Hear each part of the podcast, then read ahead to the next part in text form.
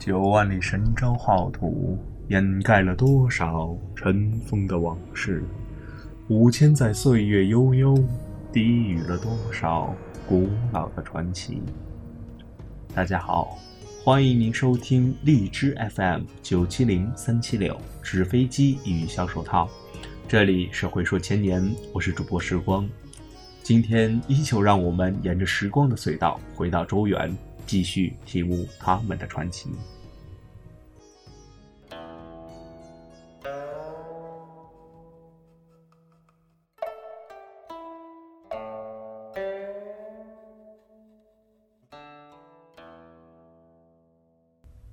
商纣王无道，周武王攻行天罚，牧野之战大败商军，就是把这个商朝给灭了。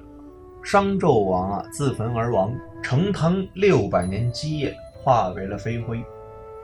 那么，在把这个商灭之后啊，对于殷商这些移民的处理问题，哎，就就就摆在了武王的面前啊。武王就问自己的臣子啊，说这个咱们该怎么对待殷商的这些老百姓、这些移民？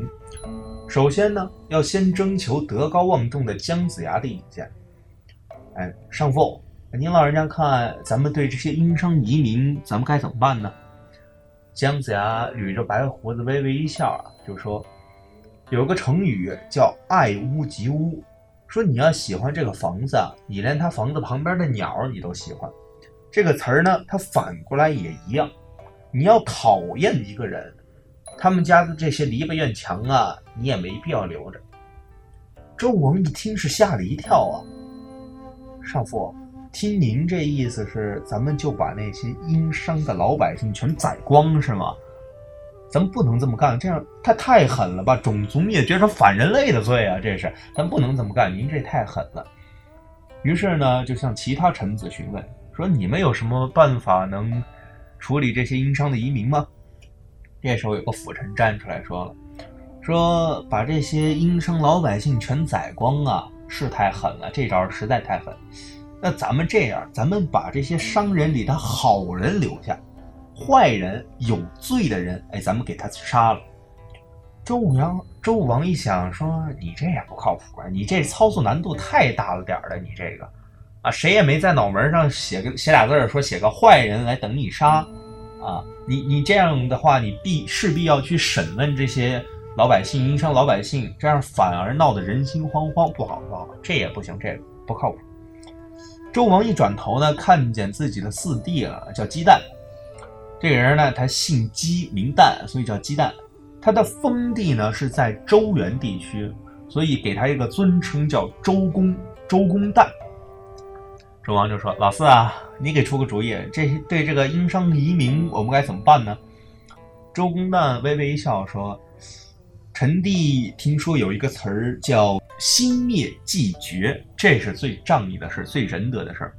就说这一家快要灭亡了，咱们让他兴盛起来。那对于这些殷商移民也一样啊。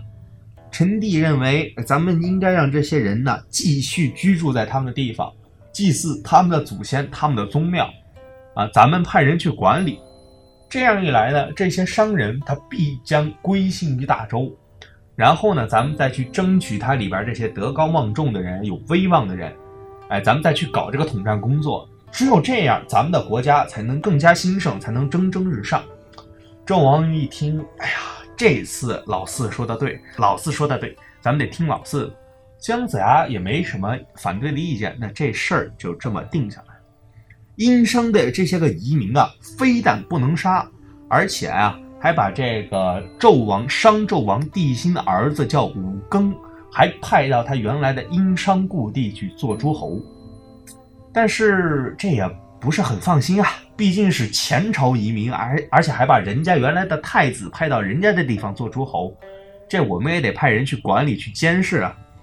周武王呢，就派了三个人去监视，这就是那个管叔、霍叔和蔡叔，去监管这个殷商。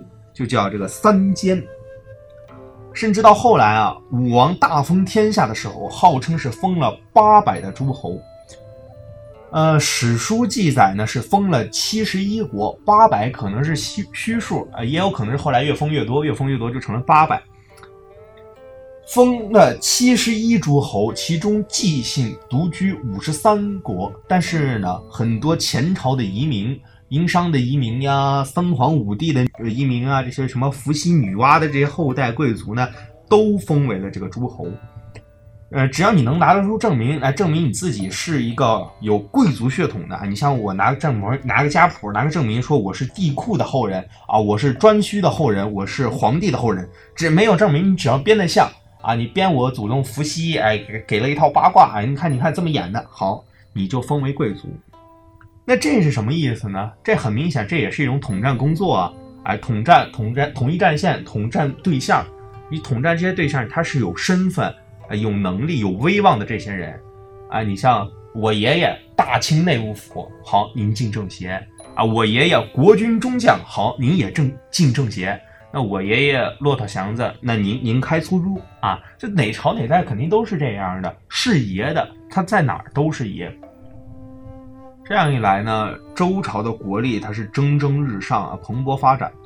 但是武王姬发呢，却得了重病啊，周公旦。一看这怎么办呢？二哥得了重病，他是看在眼里，是急在心头，怎么办呢？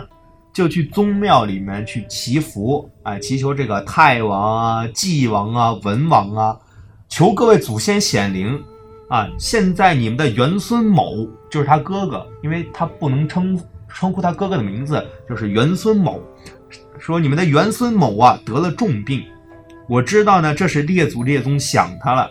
哎，想有个人去陪伴你们，去侍奉你们，但是他不如我呀，对吧？他没我帅，没我有钱，没我有文采，他怎么都比不上我啊。那么，如果列祖列宗啊愿意让一位后世子孙去服侍你们，不孝子孙旦呢愿愿代替元孙某，哎，去侍奉大家，去侍奉各位祖宗。哎，你们把这个姬发留下，你带我去，哎，我去侍奉大家。你们把这个文王，呃，武王留下。留在这儿去治理一个国家，然后啊，就把这个祈祷文写在这个龟甲呀、兽甲、兽骨、丝绸上，藏之秘府就给藏起来了。但是这个周家的祖先呢，还是比较固执的啊，比较顽固。我们不要长得帅的，我们不要有钱的，我们就要姬发，啊，我们就要姬发。呃，于是呢，这个武王不久就病逝了。但是在这个。在这武王病逝之后啊，他的儿子继位，这就是成王。但是这个成王当时年纪还小啊，冲龄健作，只有十几岁的一个小孩儿。所以这个武王临终前就跟这个周公旦说：“说你这个你素有贤名啊，干脆我兄终弟及，我的王位就传给你得了，你带你好好治理国家。”周公说：“这这不行，这不行，殷商就这么来，他乱了九世啊，我们要吸取教训，我们不能这样。”这个王位的继承还是很明白的，哎，还是很严肃的一个事情。说啊，我呢愿意在您百年之后啊，我治理国家，以待元子成人，哎，就是我先替我侄儿掌管处理这些朝政，我等着他成年，成年之后把这个王位再。这个呢，就是历史上著名的周公辅成王。但是呢，同样也有种说法说，这个周公在位的时候，他也称王了。啊，但是这个后来儒学，呃，儒学兴起，儒学呢特别的推崇这个周公啊，尊这个周公为元圣。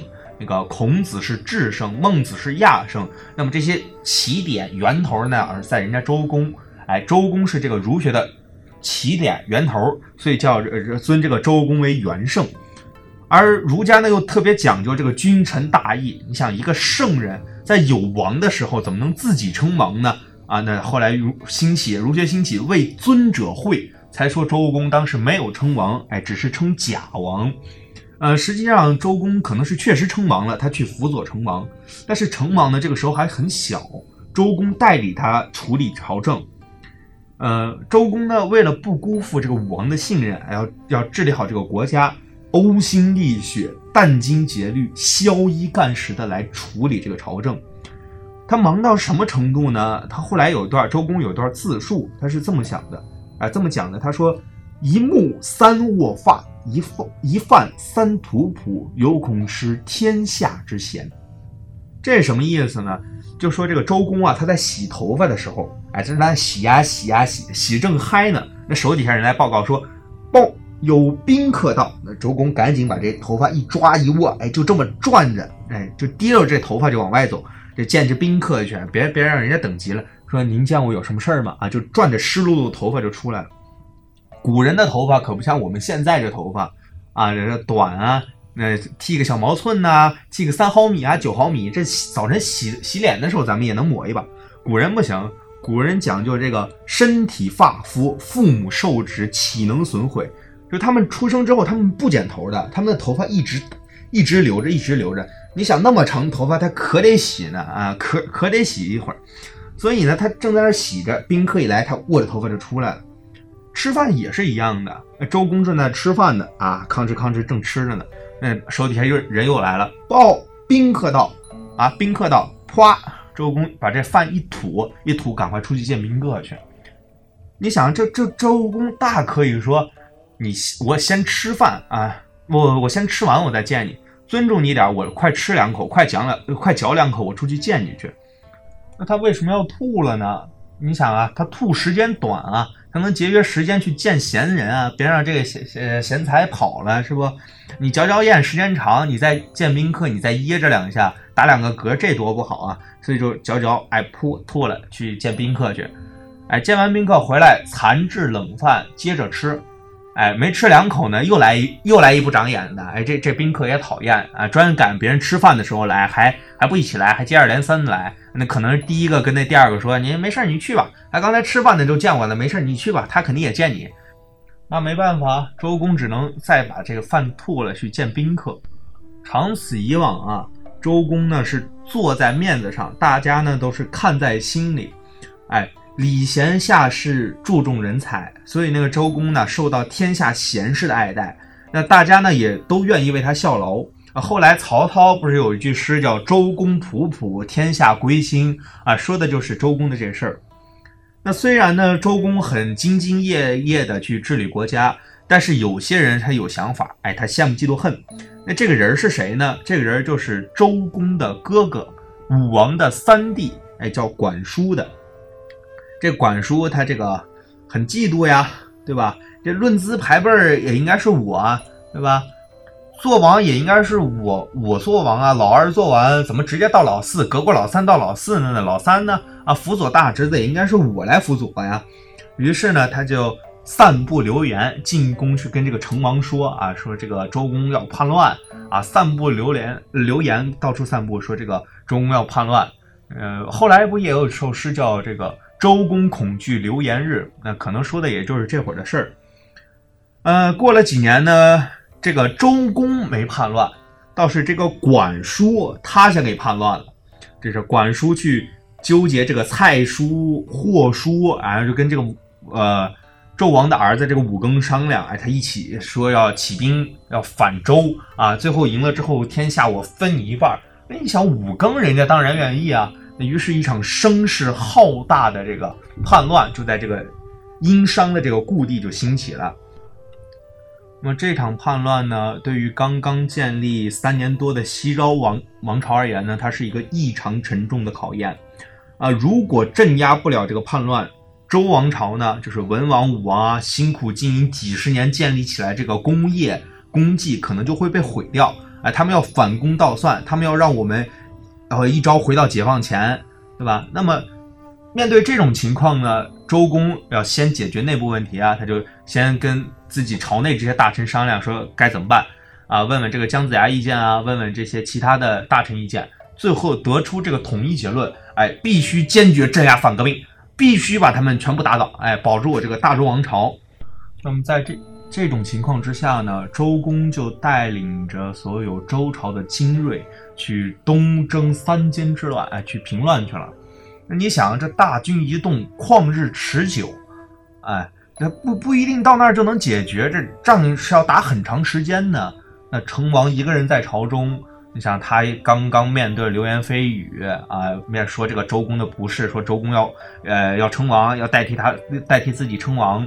那么现在呢，周公又把所有朝中的精锐都带走了。那成王一想，我到现在真是个寡人，我身边一个人都没了，精锐全被我四叔带走了。那四叔甭管他能不能平得了乱，啊，他平不了乱，五更管蔡他们赢了，我玩完我没戏。那他要平得了乱啊，我四叔连五更管菜都能赢了，那我孤家寡人一个，我不是更更没辙？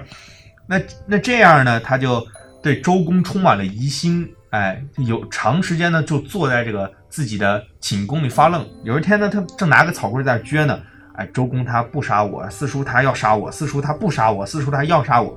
忽然之间，哗啦嚓一个响雷，哎，把这成王吓一跳，砰，就把身边的一个小柜子给碰倒了，小箱子、小柜子给碰倒了。这里面放的是什么呢？这里边放的都是绝密资料，皇室的绝密资料，这不能让别人看见，你保密级别你都不够，你那成王只能自己一个人收拾。收拾收拾收拾呢，就发现了周公当年的那个祈祷文，哎，就是说那个你带带走我，把我哥哥留下，把把姬发留下，把我带走那个祈祷文。成王看到这里呢，是眼眼睛里的泪水是扑簌簌的，他就流下来，哎，感叹道：“说我怎么这么糊涂啊？啊，我叔叔对我这么好，我怎么还能怀疑我叔呢？对吧？呃，于是呢，就是。”醒悟过来，就懂得了周公的这个忠忠心啊，当下就决定立刻哎要去跟这个周公一起平乱，哎，寡人上前线，我跟我叔一起一起打打叛乱去。你想这个天子亲征，周朝的军队当然是这个士气大振，三监之乱呢很快就被平定了，三个闹事儿的不是被杀了就是被流放，然后五更杀了。管叔流放了，蔡叔或呃管叔杀了，蔡叔或叔属于协同啊流放了。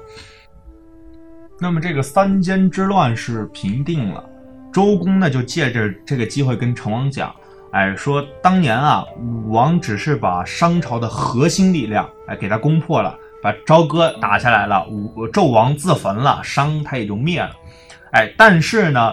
殷商手底下的这些移民蜀国，他们的势力还是很强大的。那么这次呢，借着三监，咱们借着这件事儿，给他来个彻彻底底，哎，给他彻底的平平定了这些不服的，哎，想造反的这些势力，给他来个斩草，给他来个斩草除根。所以呢，周公就开始了东征，啊。把这些原来臣服于殷商的、跟周朝面和心不和的这些小国灭了个彻彻底底。据说呢，在东征的过程中是灭掉了五十余国，啊，也就是说呢，周朝真正在真正的站稳脚国脚跟呢，就是真正的立国是在周公东征之后，哎，才真正的建立起来属于周朝的一个国度。那么本期节目就到这里了。我们下期节目，我们依然会沿着周朝的脚步，看一看他们在治国方面又做出了哪些不一样的改变。